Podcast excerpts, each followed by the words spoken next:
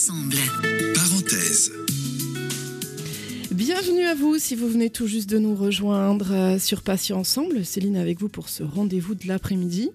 Euh, nous recevons sur l'antenne, vous le savez, alors des professionnels de santé, ça peut être du personnel soignant, euh, des experts, des malades, des anciens malades, des médecins qui viennent témoigner. Et aujourd'hui, j'accueille le docteur Hassan Younes. Alors, il est enseignant, chercheur en nutrition, alimentation et santé au sein du NILASAL, qu'on connaît bien ici sur l'antenne, et également responsable du parcours Prévals, autrement dit prévention, alimentation et bénéfices santé. Il est également en cinquième année d'ingénieur en alimentation et santé et il a accepté très gentiment de venir nous parler aujourd'hui du thème diabète et alimentation. Docteur Younes, bonjour et surtout merci d'avoir accepté euh, notre invitation sur Patient Ensemble. Bonjour à vous et merci pour votre invitation. Avec grand plaisir. Alors, docteur Younes, on va rentrer tout de suite dans le vif du sujet. Hein. Tout d'abord, est-ce que vous pouvez nous, nous repréciser ce qu'est euh, exactement le diabète, comment ça fonctionne? Bon, bah, écoutez, tout, simplement pour euh, rappeler euh, des notions de base, euh, le diabète est une maladie chronique.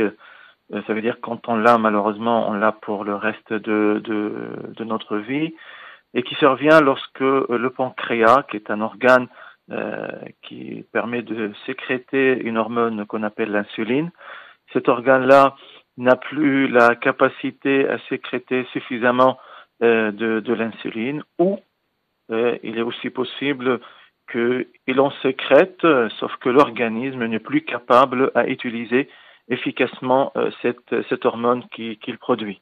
Et donc, à partir de là, soit par manque d'insuline ou par manque d'efficacité de l'utilisation de, de, de, cette hormone, il en résulte une concentration accrue de glucose dans le sang qu'on appelle euh, voilà, une hyperglycémie. Voilà tout simplement pour définir ce que c'est euh, le, diabète, euh, qui met le lien entre une hormone qu'on appelle l'insuline, soit parce que elle est insuffisamment sécrétée ou parce que il est euh, utilisé, on va dire, d'une manière moins efficace par notre organisme. Ceci dit, on distingue deux types euh, de, diabète. Comme tout le monde le, sait, on a le diabète de type 1 euh, qu'on appelle également insulinodépendant, euh, c'est-à-dire notre euh, pancréas n'arrive plus à synthétiser suffisamment euh, de, de l'insuline. Et là, on est obligé, quand on, on, est dans ce cas de figure, pour maintenir, on va dire, notre glycémie normale, il faut absolument qu'on prenne, qu'on s'injecte de l'insuline. C'est le seul traitement, on va dire, médicamenteux quand on est diabétique de type 1, bien sûr, toute une stratégie nutritionnelle alimentaire, nous y, nous y reviendrons. Alors que le diabète de type 2, nous avons de l'insuline, le pancréas continue à sécréter de l'insuline, sauf que malheureusement, euh, on développe une insulinorésistance, c'est-à-dire notre organisme va avoir du mal à utiliser efficacement cette insuline et du coup, euh, même s'il est là, hein, la glycémie n'est plus euh, pris en charge et puis on a une hyperglycémie. Euh, il y a un troisième type de diabète dont on parle moins, euh, à savoir le diabète gestationnel. En fait, il est typique chez les femmes enceintes pour des raisons métaboliques, parce que pendant la grossesse, notamment la deuxième phase de la grossesse, c'est-à-dire à partir du cinquième mois, on développe une insulinorésistance euh, chez la femme enceinte. Ça veut dire que l'insuline, est sécrété, mais il n'est plus euh, euh, efficacement utilisé. Alors, si cette femme enceinte a un terrain héréditaire, parce que maman, papa, ou peut-être frère ou sœur était diabétique, donc il y a un certain, certaines prédispositions génétiques avoir une insulinorésistance, malheureusement, effectivement, elle peut développer pendant sa grossesse euh, un, diabète euh, qu'on qualifie de gestationnel qui peut, euh, en quelque sorte, euh, se terminer, en tout cas, euh, réversible à la fin de la grossesse par la, après l'accouchement, ou malheureusement, parfois, il peut voilà, rester pour le reste de, de, de la vie. Voilà brièvement par rapport à ce qu'on peut et comment on peut définir le, le diabète. Alors, docteur Younes, le conseil, donc, c'est qu'il ne faut pas euh, atteindre un certain seuil euh, élevé de glycémie. Qu'est-ce que vous conseilleriez aux auditeurs euh, pour le contrôle donc, de ce taux de glycémie? À partir de quel âge est-ce qu'il faut aller faire une prise de sang? Quels sont éventuellement les symptômes qui peuvent alerter? Et est-ce qu'on peut dire qu'avant 30 ans, ça va encore? À partir de 30 ans, il faut faire des contrôles réguliers. Qu'est-ce que vous pourriez nous donner comme conseil pratique pour être prudent? Oui, oui, effectivement, euh, quand on a un bilan général euh, classique, le médecin souvent, il prescrit la, la glycémie à jeun. J'allais dire chez presque tout le monde, hein, c'est une pratique régulière, euh, d'autant plus que c'est simple à faire. Euh, cela dit, pour euh, qu'il y ait un contrôle bien spécifique, on conseille effectivement à partir de 35 ans, où euh, là, au niveau métabolique, surtout s'il y a une prédisposition, euh, effectivement, quand on a, comme l'a dit tout à l'heure, euh, soit l'un des parents ou des frères et sœurs qui sont déjà diabétiques, ben, on conseille effectivement fortement à partir de 30 ans, 35 ans, de se faire bilanter par un, dosage sanguin. Et on en parlera bien sûr avec son médecin traitant pour pouvoir donc le être sûr si on est déjà au début d'un diabète qui est en train de s'installer ou que tout va bien. Alors cela dit, euh, il faut distinguer entre le diabète de type 1, euh, malheureusement, lui, il, il survient on va dire brutalement. Les symptômes euh, arrivent euh, vraiment d'une manière brutale. exemple, on va avoir soif, on dit tiens bizarre, qu'est-ce qui se passe? Pourquoi j'ai autant autant soif? On va uriner beaucoup plus fréquemment, quantité même d'urine importante avec des, odeurs. au niveau urinaire, une, la laine commence à donner un peu voilà, on a une mauvaise haleine, etc. Ce sont des, premiers symptômes qui doivent alerter, euh, on va dire, quelqu'un, surtout, comme on a dit, s'il y a une prédisposition euh, génétique. Alors que le diabète de type 2, qui est aussi lié à un terrain héréditaire, euh, j'allais dire, il, il, évolue vraiment euh, sous silence, hein, parce que la, la, sensibilité à, l'insuline euh, va régresser euh, avec euh, avec l'âge et on a l'impression voilà on se rend compte de rien dans un premier temps.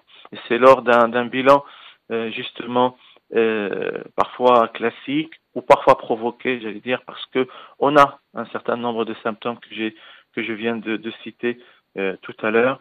Ben ça nous alerte et puis on fait le bilan effectivement et puis on se rend compte euh, on a une glycémie euh, à jeun euh, et c'est le, le chiffre s'il faut retenir un chiffre pour ne pas rentrer trop dans les chiffres c'est le une glycémie à jeun supérieure ou égale à 1,26 grammes par litre.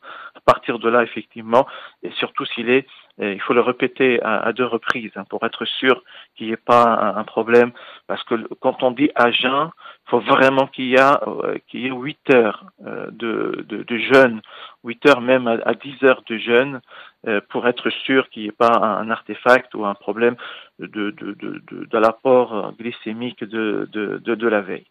Voilà un peu comment on peut euh, gérer euh, dans un premier temps par rapport à certains symptômes de contrôle de la glycémie. docteur, quand on parle du diabète, on pense évidemment tout de suite au sucre, c'est logique. Alors, qu'est-ce que le sucre exactement Est-ce qu'il existe un ou plusieurs types de sucre? Parce qu'on sait qu'il y a beaucoup de sucre euh, dit caché, dont il faut également se méfier. Oui, oui, excellente euh, question, parce qu'il y a sucre et sucre. Et j'ai envie de dire d'abord le terme sucre. Alors, bon, pour un scientifique, c'est un terme où on peut mettre un peu tout, qui n'est pas très approprié. C'est un terme générique. C'est vrai que Monsieur Tout le Monde, quand on lui dit sucre, il comprend ah tiens c'est un produit qui me donne un goût sucré dans la bouche. Par contre, euh, sur le plan scientifique, euh, euh, on utilise beaucoup plus, on préfère bien entendu utiliser le terme glucide, parce que sur le plan biochimique et structural, on sait ce que c'est le glucide. Le glucose est un glucide et c'est le glucose qui va permettre d'avoir un problème au niveau de la glycémie si on en consomme trop, si on a un problème avec l'insuline, etc. Oui, tout glucide hein, peut ne pas être sucre, c'est-à-dire sucrant. Je prends l'exemple de, l'amidon. l'amidon est peut-être le, le glucide le plus important que nous consommons. Par contre, euh, il n'a pas un goût sucré dans, la bouche.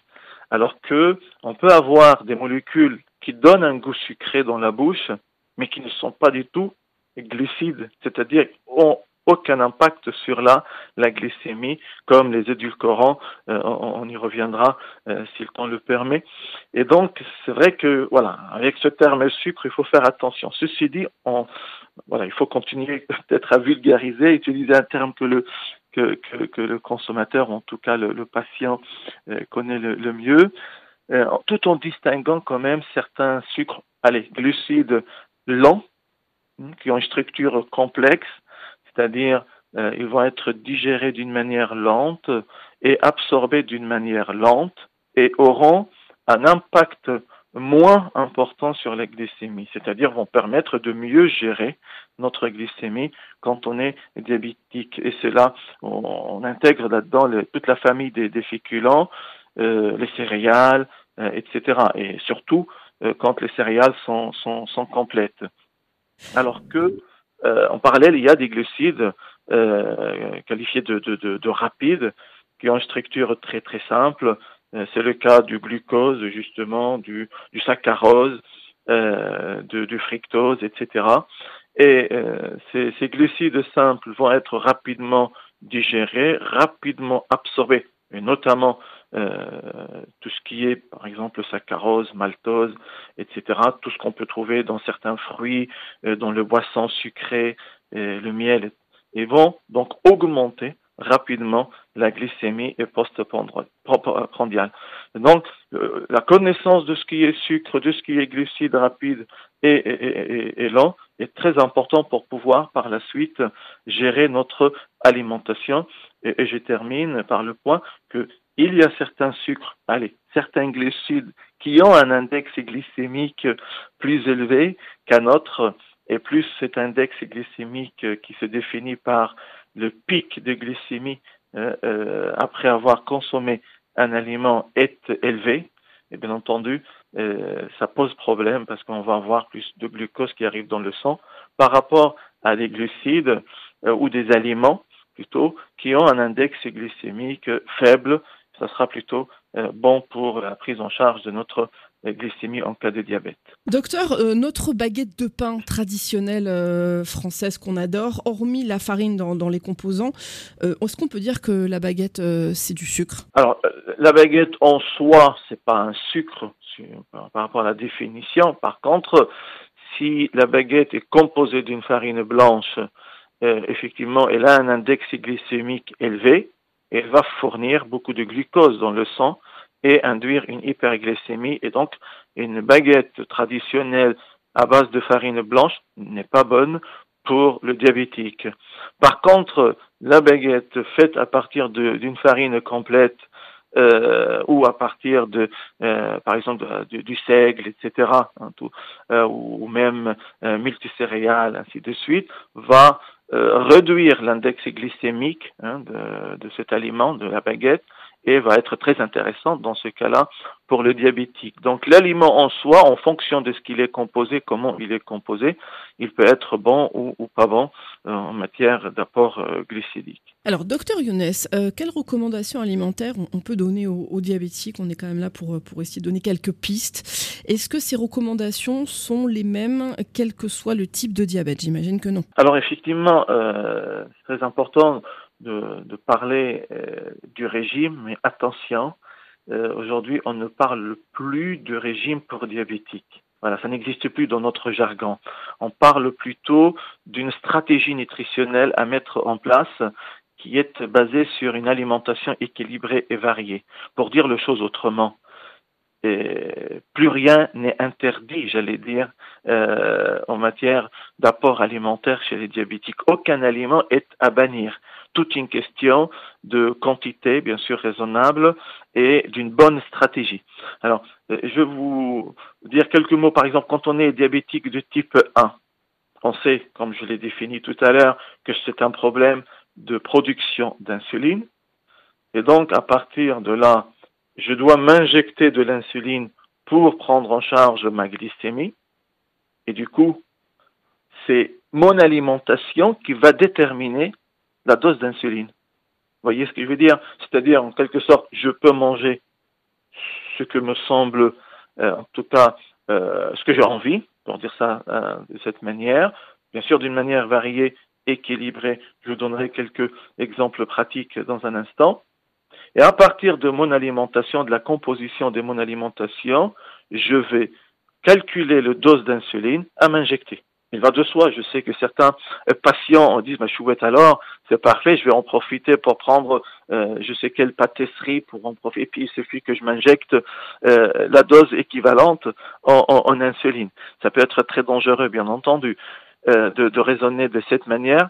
Euh, ceci dit, si on est en période de fête et puis on a envie de prendre un petit plus euh, d'un aliment, aller un peu plus sucré, effectivement, euh, je peux me permettre de, de, de, de régler mon dosage d'insuline. Mais régulièrement, tous les jours, il faut avoir une stratégie qui soit pour les diabétiques, notamment de type 1, qui apporte, on va dire, d'une manière stable tout au long de la journée, presque les mêmes quantités euh, glycédiques par repas hein, pour euh, essayer de d'avoir un équilibre euh, de la de la glycémie par rapport au dosage.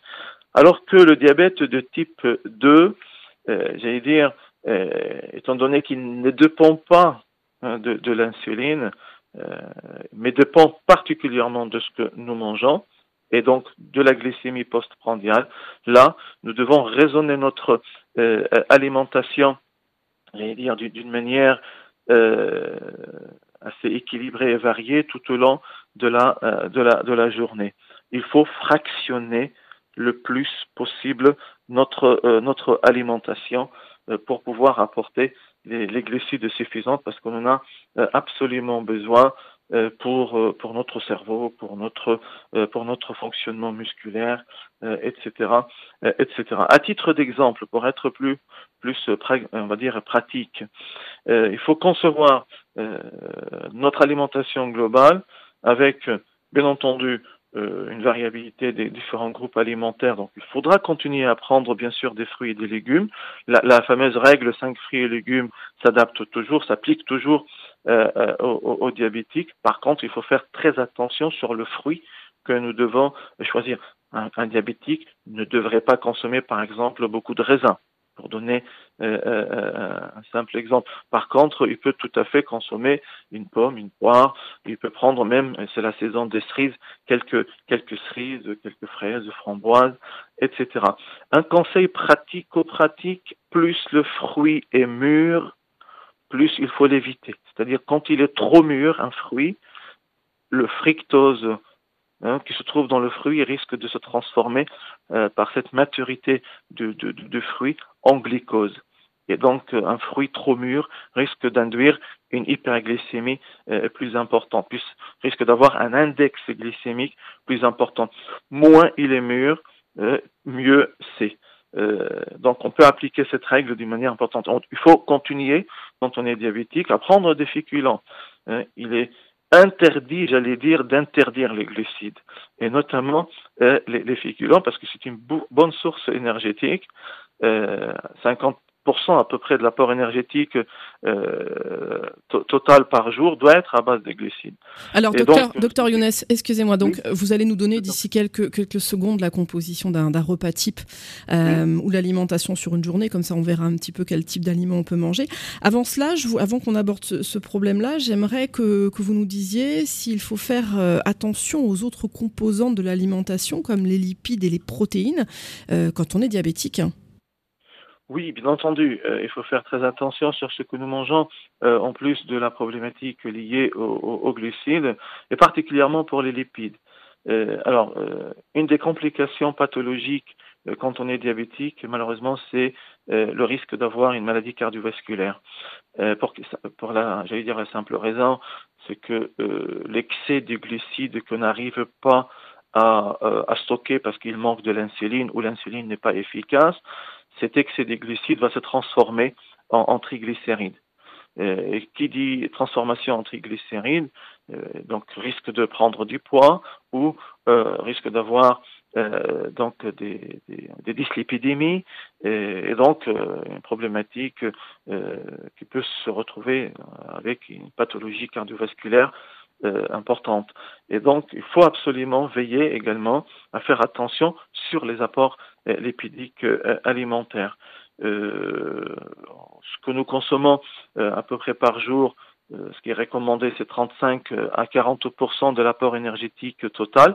On va chez les diabétiques plutôt 30 à 35% en réduisant notamment le, le, le gras euh, saturé qu'on va trouver dans, dans, certains produits d'origine animale particulièrement, mais en veillant à avoir justement le bon gras euh, le gras d'origine, euh, enfin le gras insaturé, pardon, euh, qui apportera notamment les acides gras oméga 3 essentiels qu'on peut trouver dans des huiles végétales dans des huiles végétales, le colza, euh, qu'on peut trouver ça dans l'huile de pépins de raisin ou dans d'autres types d'huiles, qu'on peut trouver également dans les graines de lin ou dans, dans le poisson. Donc une, une, alimentation lipidique également euh, bien raisonnée, euh, quantitativement, mais surtout euh, qualitativement, euh, peut nous permettre euh, de réduire le risque de complications cardiovasculaires. Alors que les protéines, c'est vraiment tout à fait l'inverse. les protéines sont tellement importantes parce que des études ont montré que plus notre alimentation apporte des protéines au même temps que la fraction glucidique, ben, on va réduire l'absorption du glucide.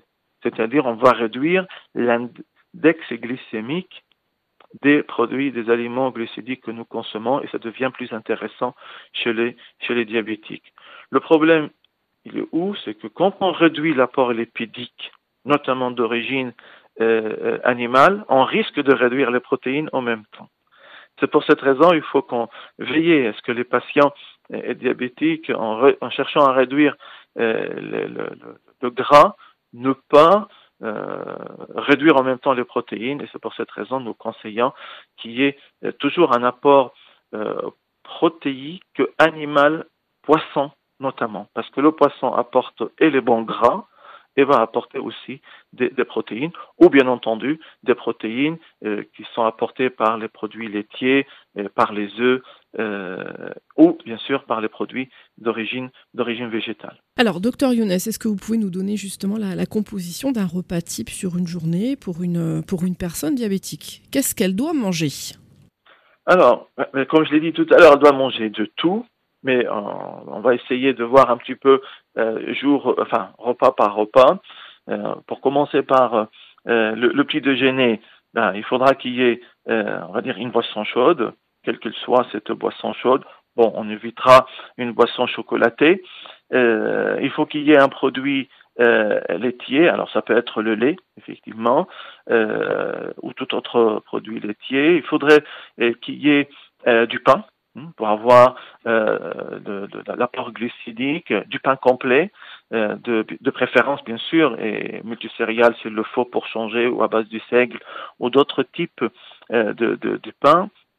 Euh, il faudrait, euh, on peut prendre du beurre bien entendu, on peut prendre certaines confitures, notamment les confitures qui, qui ont une, alors non sucrées, euh, ou qui ont un index glycémique le, euh, le, moins faible possible. Je vous donne quelques exemples de confitures intéressants euh, à la rhubarbe par exemple, au coin. Euh, on peut prendre un peu de miel également euh, le, le, matin pour tartiner avec un peu de beurre. Et il ne faut pas oublier le matin au petit déjeuner un fruit. Voilà, ça peut être un agrume, euh, notamment au début de la journée, qui apportera euh, un peu de vitamine C. Donc voilà, ça permet de, de, commencer une journée avec euh, cette, cette vitamine qui booste un peu le fonctionnement de notre organisme. Il faut éviter, je pense, le, le, jus, le jus d'orange le matin, parce que voilà, chez une personne qui n'a pas le diabète, on peut lui dire bien sûr de prendre un jus d'orange le matin, mais pas chez un diabétique surtout quand les jus euh, sont sucrés, malheureusement, comme on a euh, dans, dans, on va dire dans, dans le produit euh. Mais de préférence, un fruit euh, frais euh, qui a, on va dire, un index glycémique moins élevé qu'un jus, qui lui va être rapidement absorbé et, et ce n'est pas bon pour la glycémie. Voilà à peu près pour le petit déj. à midi, ben là, il faudra concevoir son repas avec, bien sûr, de, de, la viande. Donc, ça peut être du poisson, ça peut être de la viande rouge, de préférence veau, hein, parce que le, la viande du veau est moins gras que euh, les autres types de viande rouge. Ça peut être du volaille, hein, la viande blanche peut être aussi intéressant, mais attention, jamais la peau, jamais la peau du, du poulet, euh, parce qu'elle est très gras, donc il faut absolument l'enlever, même si c'est bon dans la bouche, hein, comme on sait ce qui est gras, et surtout si c'est si c'est grillé. Euh, mais il faut effectivement éviter la, la, peau. Il faut qu'il y ait donc des légumes, donc légumes verts, tout type de légumes est bon sincèrement, il n'y a rien à écarter de notre assiette en matière de, légumes. Euh, les légumineuses également, hein, euh, n'importe quelle légumineuse qu'on aime, euh, ils ont un index glycémique très faible et ça apporte pas mal de protéines et pas mal de, de, micronutriments. Il faut qu'il y ait du pain toujours et un produit laitier, un yaourt par exemple. Et on préfère qu'il y ait aussi un fruit, une pomme, euh, si on pense qu'on euh, a encore une, une, petite faim, sinon on peut laisser notre yaourt ou la pomme euh, pour, pour la collation. Et le soir, ben, on va concevoir notre repas, alors un peu moins calorique, on va dire, que, que à midi, mais qui doit être composé toujours d'un féculent, par exemple, à base du, riz, euh, on peut prendre, euh, si on a pris une viande rouge à midi par exemple, on peut prendre du poisson le soir, euh, ou on peut prendre des œufs. Il faut préférer les œufs, j'allais dire à l'omelette parce que l'omelette c'est un peu plus un peu plus gras. Alors ceci dit, de temps en temps, si on a envie d'une omelette, pourquoi pas, et de préférence faire une omelette à l'huile d'olive ou l'huile d'arachide. parce que c'est plutôt riche en acides gras euh, mono-insaturé que de le faire à d'autres types d'huile. Alors, euh, pour un petit creux, quelle collation peut-on prendre? Alors, euh, effectivement, j'ai dit tout à l'heure qu'il faut fractionner, c'est-à-dire en plus de trois repas, il faut toujours prévoir, quand on est diabétique, une, effectivement, quand on a un petit creux, voilà, soit dans notre sac quand on sort quelque part, faut qu'il y ait toujours un petit quelque chose de sucré. Mais euh, même si on est chez soi ou au bureau, euh, prévoir par exemple une banane, ça peut être très intéressant. une barre céréalière, une bonne barre céréalière euh, à base de céréales complètes, pourquoi pas. on peut prévoir un produit, un, yaourt, hein, si c'est possible quand on est bien sûr chez, soi. par contre, attention à tout ce qui est on va dire, euh, euh, dessert, pâtisserie, chocolaté ou autre, à part, à part euh, le chocolat noir, ça peut être très intéressant pour ceux qui aiment le chocolat, et surtout quand le chocolat noir est riche en cacao. On a des chocolats qui sont qui apportent, qui sont faits à partir de presque 60 à 70% de cacao et ils ont un index glycémique très faible. Donc ça peut être intéressant quand on a un petit euh, un petit creux euh, dans, dans la journée. Moi, je, je conseillerais quand on est à la maison et qu'on a un creux euh, de croquer une carotte, hein, par exemple crue. C'est très intéressant. un morceau de concombre, des choses comme ça, qui permettra d'apaiser notre faim, mais qui n'apporte pas beaucoup de beaucoup de, glucose notamment. Je précise justement que par rapport au chocolat noir dont vous parliez, moi j'achète du chocolat noir 100%, puisque maintenant on en trouve du 100%, et c'est vrai qu'un petit carré suffit. Et euh, en collation, euh, on n'a pas besoin de plus, c'est plutôt parfait comme, euh, comme petite pause gourmande. Alors docteur, on n'a pas parlé spécifiquement des boissons à conseiller, donc tout ce qui est jus de fruits, si on l'a abordé, il faut faire attention, l'alcool, vous allez nous en parler, les sodas, qu'est-ce qu'on peut dire sur les boissons à privilégier? L'eau, j'imagine alors ça va, ça va de, effectivement l'eau, euh, l'eau et, bien sûr l'eau, mais bon, on va pas passer notre journée à boire que euh, de l'eau. Euh, on peut boire du lait par exemple, on l'a dit tout à l'heure au, petit déjeuner, du thé bien entendu. Alors du café pour ceux qui sont accros au café et qu'ils ont du mal à s'en passer, Euh, bon, on essaye de réduire le café parce qu'il y a des études qui ont montré que le café peut augmenter la, biodisponibilité du glucose, l'absorption du glucose. Donc, pour la glycémie, euh, parfois, ça peut être limite si on en consomme, bien sûr, euh, beaucoup. D'autant plus que aussi beaucoup de café peut augmenter la tension artérielle. Et donc, quand on est diabétique, souvent on a une tension limite ou une hypertension. Et vu qu'on veut éviter une complication cardiovasculaire, donc on éviterait ou on réduirait si on a du mal à, arrêter de, prendre du, du café. Euh, on peut effectivement penser à certains jus, mais il faut vraiment faire très attention. Éviter les jus du, industriels, acheter du jus, enfin acheter, euh, faire soi-même à la maison euh, son propre jus, plutôt des fruits le moins sucré possible et ne pas ajouter du sucre, bien entendu. Et puis au marché, bon, c'est vrai qu'il y a certains jus qui sont sans sucre. Alors je pense par exemple à, certains euh, jus de fruits, des agrumes, etc. S'il faut passer par un produit industriel, il faut absolument qu'il soit sans sucre ajouté, absolument, parce que sinon ça passe très vite dans euh, dans, le sang. Et bien entendu, au niveau des boissons, il faut absolument éviter tout ce qui est soda. Euh, tout ce qui est soda, coca, etc. Là, vraiment, enfin, je dis tout à l'heure, rien est à bannir, mais bon, on fait vraiment très attention parce qu'ils sont sucrés, on le sait. Alors, on nous dit que euh, certains euh, sont sans sucre ajouté, mais il y a des édulcorants. Euh, faut faire attention aussi aux édulcorants peut être une bonne solution quand c'est de la stevia, par exemple. Euh, quand c'est de l'aspartame, c'est pas mal d'études contradictoires aujourd'hui. J'interdis pas personnellement l'aspartame, mais je dis attention, une consommation importante de boissons euh, enrichies en, en, aspartame par exemple ou en d'autres édulcorants euh, est trompeur pour notre métabolisme glucidique. Euh, je m'explique. Euh, on est de la manière suivante. À peine on met quelque chose qui a le goût sucré dans la bouche, il y a un premier pic d'insuline qui est stimulé par le pancréas quand elle continue encore à injecter un peu d'insuline. sauf que quand l'aliment ou cette boisson notamment ici arrive dans notre intestin et donc va être absorbée, comme c'est de l'édulcorant, donc il n'y a pas de glucose qui arrive. Et ce premier pic d'insuline qui est sécrété va baisser la glycémie.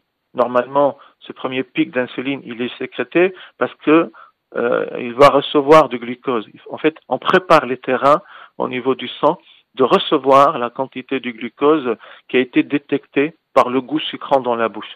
Sauf que quand c'est de l'édulcorant, il n'y a pas du glucose dans les dans l'aspartame par exemple, ou saccharine ou d'autres édulcorants. Eh bien, il n'y a pas de glucose qui arrive. Le premier pic d'insuline, quand il en a encore, va baisser la, glycémie. Et donc, on va avoir faim et on va avoir envie de glucose. Ça veut dire que ces boissons, et c'est un conseil général, même en dehors du diabète, quand on prend ces types de boissons enrichies en édulcorants, si on en prend trop bien sûr, il y a un risque de consommer plus de glucose par la suite.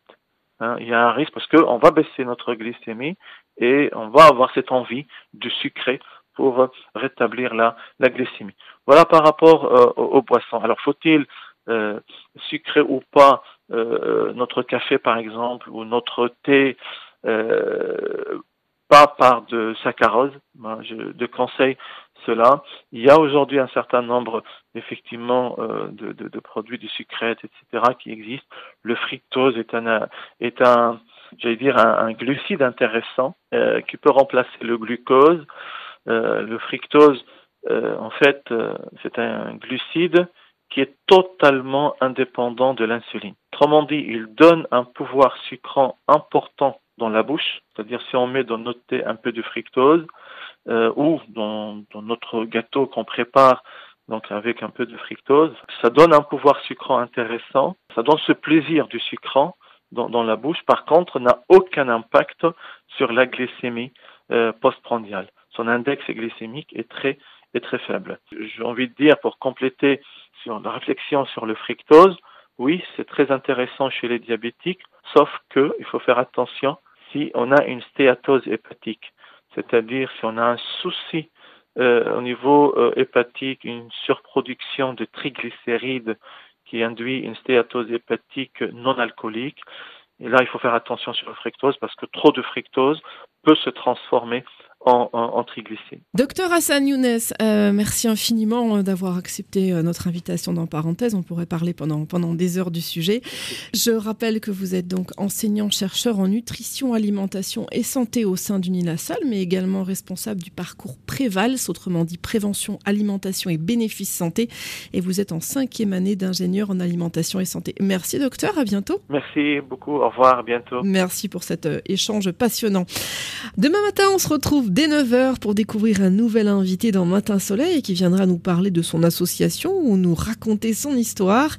À 11h30, votre rendez-vous avec la rubrique Vous avez un message, l'occasion pour vous de laisser un mot d'encouragement, d'amour, une information importante sur l'antenne grâce à notre répondeur au 01 86 86 86 36 ou sur mon message passion pluriel-ensemble.fr.